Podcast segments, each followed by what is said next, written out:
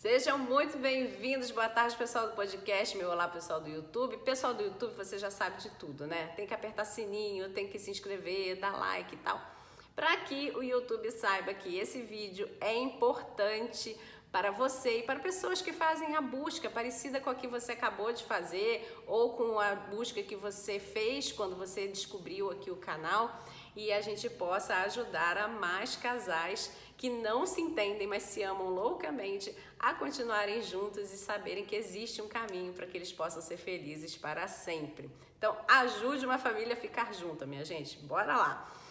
Bom, a gente vai falar sobre um assunto que quem já acompanha o canal há algum tempo sabe que muitas pessoas escrevem a respeito disso. Principalmente se você está lá no Instagram, tem muita pergunta a respeito disso e eu confesso que eu dei uma boa de uma enrolada para falar sobre esse assunto, porque eu acho um assunto muito amplo e muito complicado de se fazer assim, por exemplo, nesse YouTube, que abrange todas as pessoas do universo, né? Qualquer pessoa com qualquer qualquer ideia, qualquer formato, qualquer é, lugar do mundo, ela pode estar assistindo e aí é amplo demais para o que a gente tem para falar né? Porque é um assunto que ele requer um pouco de um olhar individualizado, né? Então eu vou tentar fazer aqui de uma forma que possa fazer com que tenha valia para vocês, mas eu quero deixar claro que o processo real disso acontecer só acontece de duas formas, pelo menos comigo. Uma é dentro do meu processo individualizado ou do casal, o qual eles vêm e a gente fica juntos de, de 6 né, a 12 semanas, tá? E a gente trabalha um processo do casamento inteiro e dentro desse processo tem essa abordagem sobre os filhos.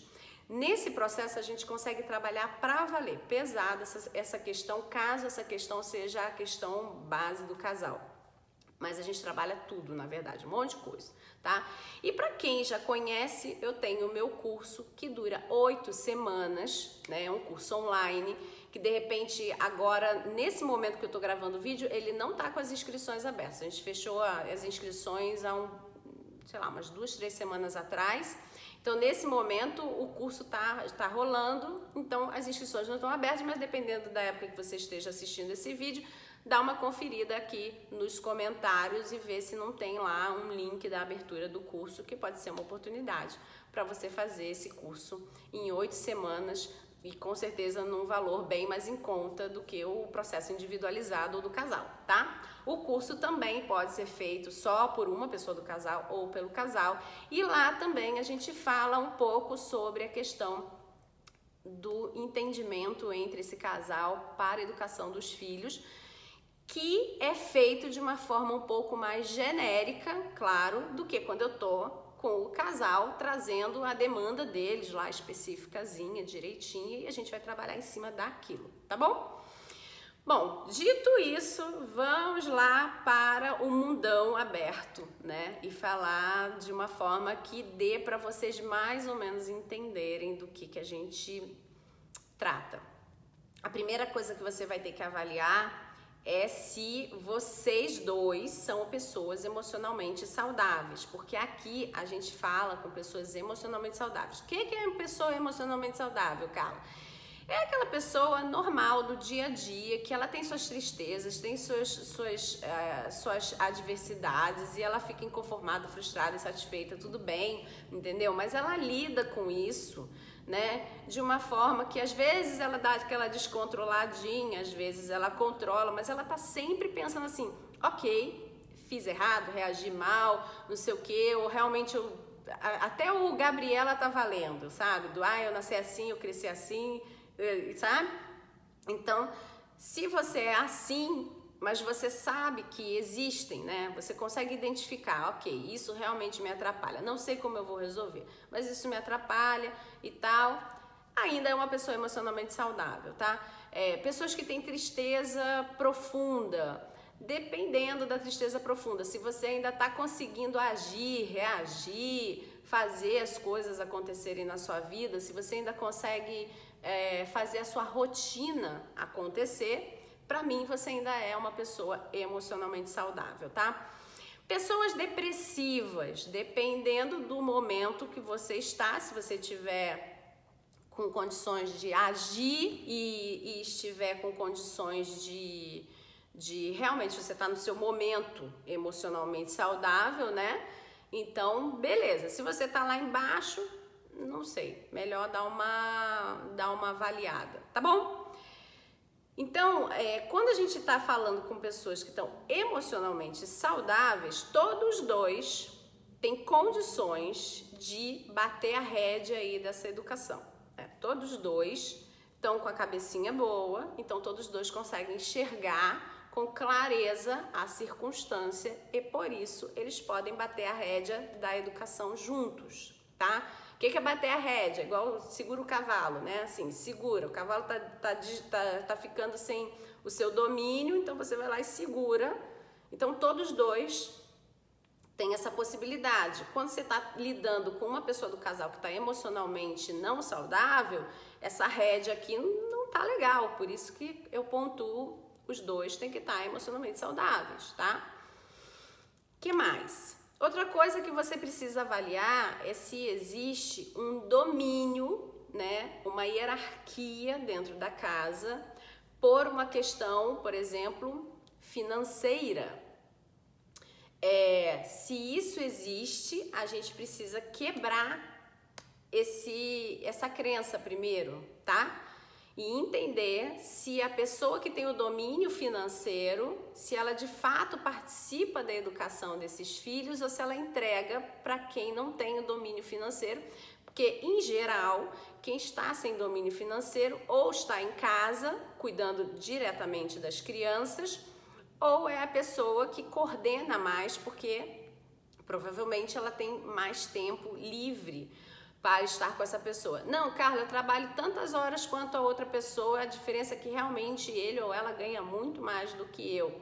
Então é hora da gente ver quem é que dá a melhor qualidade de tempo, quem, quem é a pessoa que tem mais tempo com as crianças, tá? Então você tem que fazer todas essas avaliações primeiro para você ver quem é que de fato é, vai se colocar mais dentro, intimamente, do posicionamento de, de quem é que vai dar as coordenadas. Não é que todo casamento, né, todo casal tem, vai ter que ter um dando a coordenada, né, sendo o cabeça da coordenada da educação. Mas em geral acontece de um ter mais tempo, um ter mais paciência, um ter mais possibilidades, e aí esse um precisa ser reconhecido pelo outro, tá? Ter o reconhecimento do outro, que de fato é ele ou ela que tem a capacidade de agir com mais velocidade, com mais intimidade, com mais entendimento da circunstância porque, por exemplo, se você tem uma mãe ou um pai que viaja duas vezes na semana a trabalho, por exemplo, e aí tem a outra, a mãe e o pai que fica dentro da casa. Não adianta esse que está viajando ficar ditando regra. A regra que ele vai ditar vai ser obedecida por esse pai e essa mãe que ficou, que vai repassar a regra para quem está embaixo na hierarquia, que são os filhos, né? E aí, o que vai acontecer é que comando de comando para comando para comando, o comando perde a força. Então é essa pessoa que está em casa que precisa ser a pessoa que vai manter a regra. É ela que vai colocar a regra. Aí, se essa pessoa tem o pulso mais fraco, né, e precisa que a casa esteja mais ordenada, que em geral quem vem procurar esse tipo de de questão é porque está acontecendo um pulso fraco, né? E o pulso fraco aqui não é que você vai manter um quartel na sua casa, não é isso. Mas é as, as crianças estão soltas demais, ou está desordenado demais, está sem rotina, é, as crianças não obedecem, né? Senão a pessoa não estava reclamando. Se tivesse todo mundo obedecendo, ninguém estava reclamando disso, né? Então, tem o pulso fraco nessa história. E aí, esse pulso fraco, às vezes, pode ser a pessoa que está lidando diretamente com as crianças. Então, o que a gente precisa fazer é preparar essa pessoa para ela virar o pulso forte. E muitas das vezes, o que precisava, na verdade, era ela receber o conhecimento daquele ou daquela que faz o papel do pulso forte de que é ela que tem que tomar conta disso. Às vezes é ela que dá uma recuada, porque ela fala, ah, poxa, ele lá ou ela tem o pulso tão forte quando ela chega, quando ele chega, ela fala duas palavras, a criançada obedece, que eu vou deixar correr, não é comigo o negócio, então eu tô aqui só observando o que está acontecendo, só fazendo, né, alimentando, brincando, divertindo e cuidando para ninguém se machucar. Na hora de educar, eu não sou tão boa assim, não sou tão bom assim, porque eu tenho o pulso mais fraco. Então a gente faz um trabalho de fortalecimento dessa pessoa através do casal. O casal precisa reconhecer quem tem esse momento mais próximo com a criança ou com as crianças e passar o comando para essa pessoa. E aí não é que a pessoa que passou o comando, que fez o reconhecimento, ela não vai é, participar mais da educação das crianças. Não é isso. Existe toda uma técnica que a gente usa para que esse comando seja dividido de alguma forma, para você entender quando é que uma criança vai perceber na fala de vocês, no movimento de vocês, que vocês não estão de acordo um com o outro e aí ela faz aquele jogo do papai deixou, a mamãe deixou, papai não deixou, mas a mamãe vai deixar e não faz aquele negócio, né? Porque a criança ela é muito esperta e ela percebe claramente quando vocês não estão de acordo e ela sabe usar isso muito bem a favor dela, tá? E aí você quebra com essa história para que ela pare de usar isso a favor dela e você consiga de fato ter um acordo antes da confusão começar, né? Vocês se preparam antes, isso tem que ser, ser um estudo prévio né? Então você vai fazer todo o estudo prévio do que acontece aí no relacionamento de vocês que vocês não se entendem com relação à educação das crianças, os horários, a rotina, o excesso de atividade física ou a falta da atividade física, é, sei lá, o, o, deslocamento das crianças, quem vai fazer o deslocamento, quem vai fazer a comidinha, quem vai fazer as coisas, não sei entendeu? O que falta aí no relacionamento de vocês, vocês vão ter que fazer esse estudo prévio, tá? E aí passar o comando para quem de fato precisa. Passar o comando é você se ausentar? Mais uma vez, não! Toda hora vocês vão ter que fazer uma conversa, toda hora não, mas toda vez que necessário fazer uma conversa à mesa e reestruturar essa conversa de vocês e fazer sempre que você que está sem o comando ativo, né? Você está lá naquele comando passivo porque você tem menos tempo, porque você participa menos mesmo por causa da sua rotina, você esteja sempre informada, informado do que está acontecendo, né?